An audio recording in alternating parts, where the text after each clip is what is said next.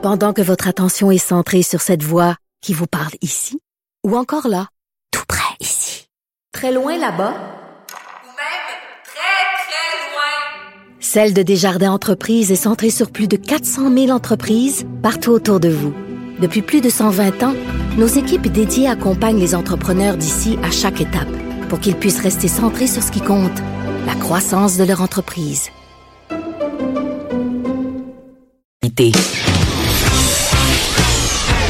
De 13 à 14, Là-haut sur la colline. la politique autrement dite. Cube Radio. On va rejoindre tout de suite euh, en studio à Montréal Éric Montigny. Bonjour Éric. Bonjour Antoine. Éric est professeur au département de sciences politiques de l'Université Laval. Qui, il est aussi auteur de Leadership et militantisme au Parti québécois de l'évêque Alizé. C'est une édition revue et augmentée publiée récemment. Quand exactement déjà, Éric? En novembre dernier. Donc, presses l'élection. de l'Université Laval, tout de suite après l'élection. Ça tombait bien, mettons. Ah oui, tout à fait. Et euh, encore plus, après le sondage de la fin de semaine, le Parti québécois est à 15% Le Parti libéral du Québec est à 10% chez les francophones. On constate une sorte de déclin des vieux partis. Ouais. Euh, comment comment tu, tu, tu, tu observes ça, Éric? ben, ça nous rappelle que c'était pas une élection ordinaire, là, l'élection d'automne passé. C'est une élection qu'on peut appeler en sciences politiques de réalignement, c'est-à-dire qu'on change de façon importante les forces des partis politiques en présence, euh, où des nouveaux partis, ou des, des partis plus récents euh, deviennent des partis plus majeurs et des partis qui existent depuis plusieurs années mais, se voient relégués à un nouveau statut. Et c'est ce qu'on a vu le 1er octobre, comme changement dans le système partisan québécois. Oui.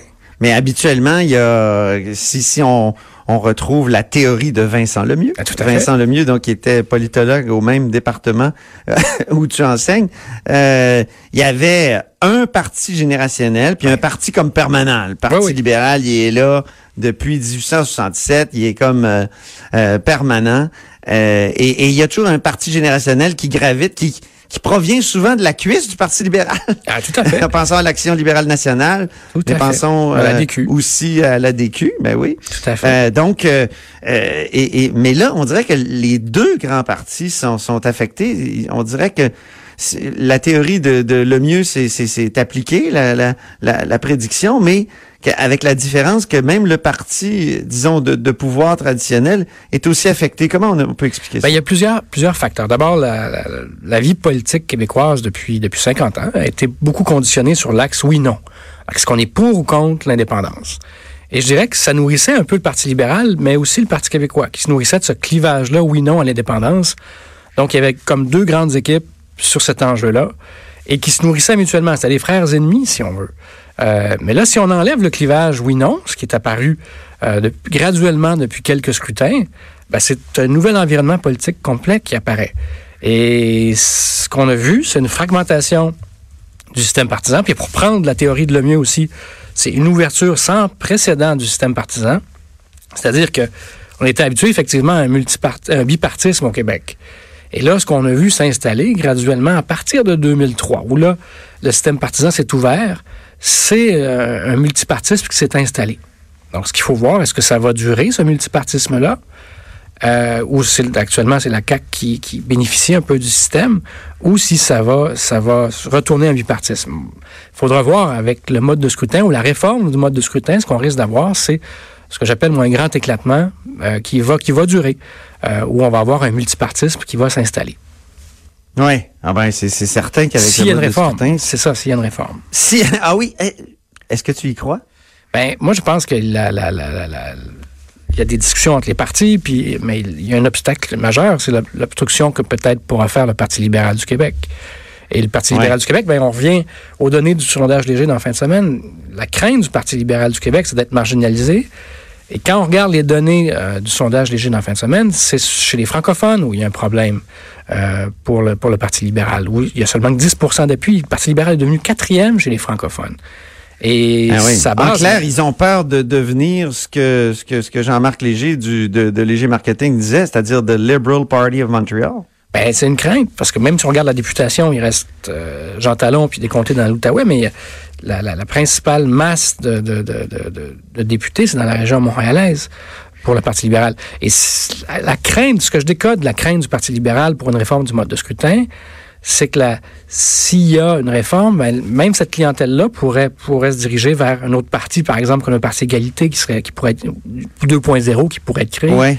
Donc, euh, l'avenir, je vous dirais, par rapport au mode de scrutin est encore incertain, mais c'est clair que les acteurs politiques commencent à, à réfléchir sur ces impacts. Et c'est pas pour rien qu'on entend, par exemple, une Manon Massé la semaine dernière qui nous dit que l'avenir du mouvement indépendantiste ou du mouvement souverainiste passe par la réforme du mode de scrutin. Donc, il y a, il y a oui. cette- ces questionnements-là qui ont, qui ont cours.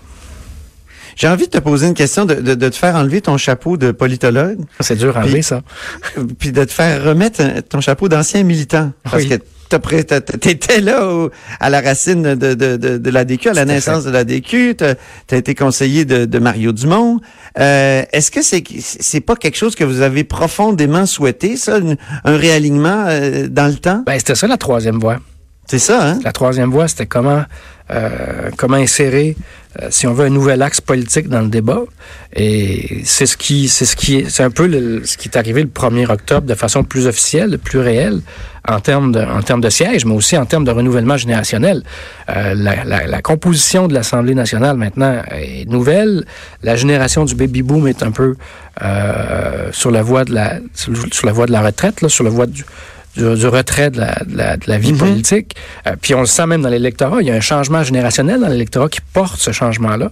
Euh, Ouais. la, la Mais en génération même temps, du baby boom. vous, la DQ, dans le temps, je veux dire, quand, quand vous étiez à la DQ, euh, Mario Dumont et, et- et toi, vous avez euh, en fait quitté le Parti libéral pour une question de oui-non.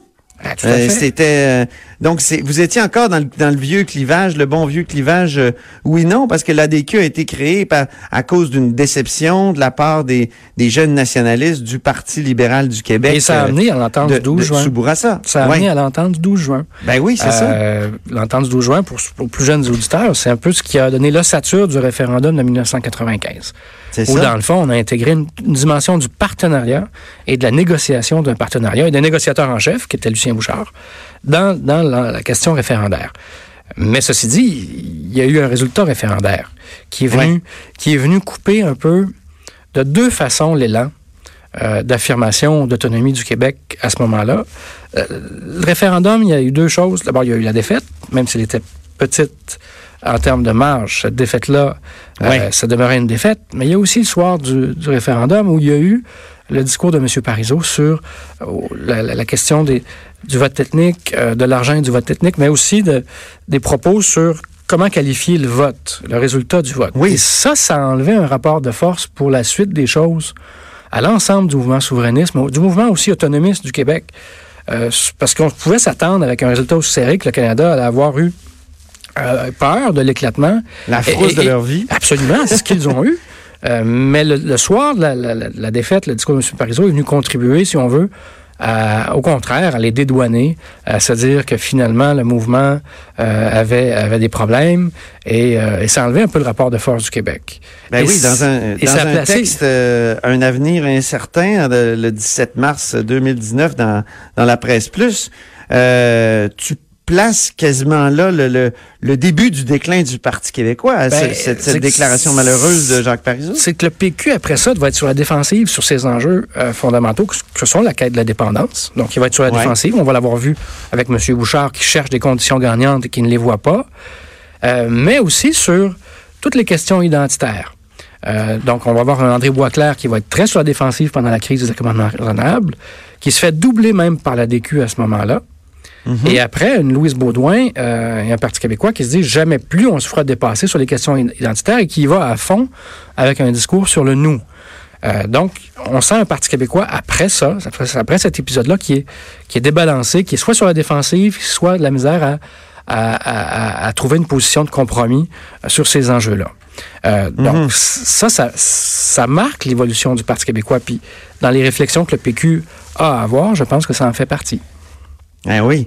Euh, tout à l'heure, je posais la question à, à Martin Wallet, qui est leader euh, du Parti québécois ici en Chambre. Est-ce que les, les structures sont trop lourdes et, au Parti québécois? Est-ce que c'est pas un des problèmes? Et il m'a répondu que oui, effectivement. S'il y avait de la bureaucratie encore, puis on, on avait tellement voulu faire de ce parti un parti démocratique que c'était encore euh, difficile à gérer, puis qu'il faudrait euh, revenir à une, à une structure un peu plus simple, par exemple, par rapport à, à la CAC notamment, où c'est carrément, par exemple, le, le, chef qui désigne Oui. des candidats. C'est, c'est, il y a quand même une grande marge. Or, dans euh, ton texte du 17 mars, euh, mars Éric, tu, tu écris, il y a, il y une centralisation vers le chef. Donc, euh, qui croire, là? euh, La personne qui me dit qu'il y a trop de bureaucratie ou, ou, ou, ou toi qui, qui me dit qu'il y a une centralisation? Parce que toi, tu as étudié vraiment l'évolution de la structure du Parti québécois. Ben, il faut voir, faut voir d'où le PQ part. À l'origine, René Lévesque a perdu ses batailles. Donc, il y avait deux courants à la fondation du Parti québécois. René Lévesque, il faut le rappeler, il vient du Parti libéral. Donc, il y a une culture politique plus proche du Parti libéral où, où le chef ne veut pas emmène plus large que, que dans un Parti québécois. Et un autre courant porté par André Larocque, les participationnistes. Ah et, oui. ce, et ce courant-là, c'est un courant qui s'inspire des communistes yougoslaves, du Parti communiste yougoslave. Ah bon? Ce sont les ce qu'on appelle les participationnistes dans le Parti québécois. Donc, ils voulaient une démocratie très, très proche de la base, très décentralisée, euh, avec beaucoup de contre-pouvoirs à l'intérieur du parti, donc très peu de marge de manœuvre pour le chef. C'est intéressant. Moi, je connaissais les, les étapistes puis les gens pour une élection fé- référendaire. Là, c'est la- la- le clivage entre participationnistes puis Électoraliste. structure légère. Oui, électoraliste. Donc, Électoraliste. Ah oui, c'est Donc, ça. Lévesque était un électoraliste et euh, André Larocque un participationniste. Claude Charon était un, un- un participationniste euh, Ah oui. proche d'André Larocque. Donc, dès le départ, il y avait ce clivage-là. Et c'est Lévesque a perdu dans, la, dans la- la façon de voir la structure du Parti québécois. Ce qui fait que c'est effectivement une structure beaucoup plus lourde, plus démocratique à l'interne que d'autres partis politiques. Mais avec le temps, le, parti, la- le PQ, c'est graduellement plus centralisé. Et euh, ça a été vrai à partir euh, un peu de Lucien Bouchard, qui voulait faire des, des- un, un effort de centralisation, mais euh, ça a été surtout vrai à partir de Bernard Landry avec la saison des Ouais. idées, où il y a une réforme des statuts. Oui. Et ça prend vraiment forme sous Pauline Marois. Euh, Ah avec, bon, le choc un- avec le choc Ça se simplifie euh, constamment. Ça se- Tout à fait. Il y a une tendance lente, mais graduelle vers une plus grande centralisation. Ce qui fait que, par exemple, à l'époque de Mme Marois, au début, euh, suite au choc électoral de 2007, ben, il y a, les instances ne sont pas, sont pas réunies, il n'y a pas eu de congrès comme, comme tel.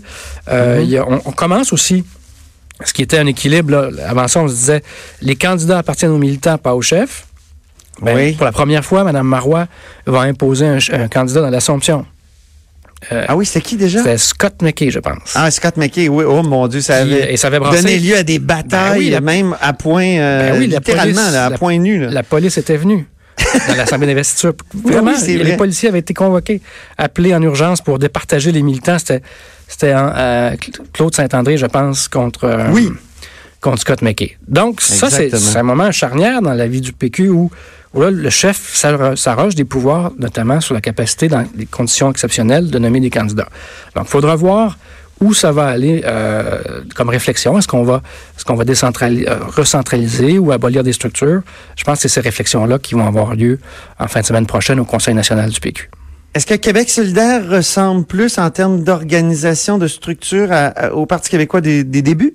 Beaucoup, beaucoup plus. Ah oui? Euh, plus, plus lourd, plus, euh, plus décentralisé. Euh, je vous dirais que ça va même un peu plus loin dans la mesure où on a des co-porte-parole euh, plutôt qu'un chef. Donc, il y a, il y a des Avec un chef, euh, comme Jean-François Lisée a incité lors du débat, euh, Tout à fait. inconnu et qui tire les ficelles en arrière. Des... Ça nous a rappelé l'importance d'étudier le fonctionnement interne des partis politiques. Tout Ah fait. ben oui, voilà, exactement. La- leur démocratie interne. C'est bon. Est-ce que le Parti québécois va changer de nom? Selon toi? C'est dur à dire. Euh, ce qu'on comprend, c'est que tout est sur la table. Euh, mais la- la- la- les défis du Parti québécois sont importants, en particulier sur le plan financier. Euh, Ouais. à ça, c'est majeur. pareil. Parce que, le- tu sais, tant- tout à fait, on a lu ça dans, dans les pages du journal la semaine dernière, mais je dirais que l'enjeu différent du Parti québécois par rapport au Parti libéral, qui lui aussi a connu un revers électoral parce qu'il n'y a pas eu 15 dans, dans 39 comtés au Québec, ce qui veut dire que sur le plan financier, il y a un coût à ça, parce qu'on ne peut pas faire des remboursements, alors qu'au PQ, c'est 66 comtés où euh, on n'a pas reçu le 15% ben, Oh. La différence du Parti libéral du Québec par rapport au Parti québécois, sur le plan de sa structure financière, c'est que les libéraux euh, ont de l'immobilier. Donc, on immeuble à Montréal, on immeuble à Québec, ce qui fait que si euh, ils ont des problèmes financiers, ils peuvent toujours vendre des actifs. Ce qui n'est pas Ouais. le cas au Parti libéral, euh, au Parti québécois, pardon, où il y, a, il y a un passif déjà qui, est- qui préexistait à la, campagne électorale. Oui, c'est ça. Comme dirait Félix Leclerc, ils sont locataires dans leur propre pays. Et, et on va voir, je, je présume, je présume qu'on va voir au, au Conseil national auprès des, les, en tout cas, ça va être des informations qui vont être partagées auprès des militants, la situation financière euh, du Parti québécois. Ben, ça risque d'être très intéressant. Puis, euh, on pourra te reparler peut-être la semaine prochaine après euh, le, le congrès si, euh, si tu es disponible, cher Eric. C'est toujours un plaisir, Antoine. Merci beaucoup. Au revoir. Alors, c'était Éric Montigny, euh, professeur au département de sciences politiques de l'Université Laval et auteur de leadership et militantisme au Parti québécois aux presses de l'Université Laval. Après cette très, très courte pause, on peut parler même d'une virgule sonore. C'est la chronique Les chiffres de l'histoire avec Dave Noël.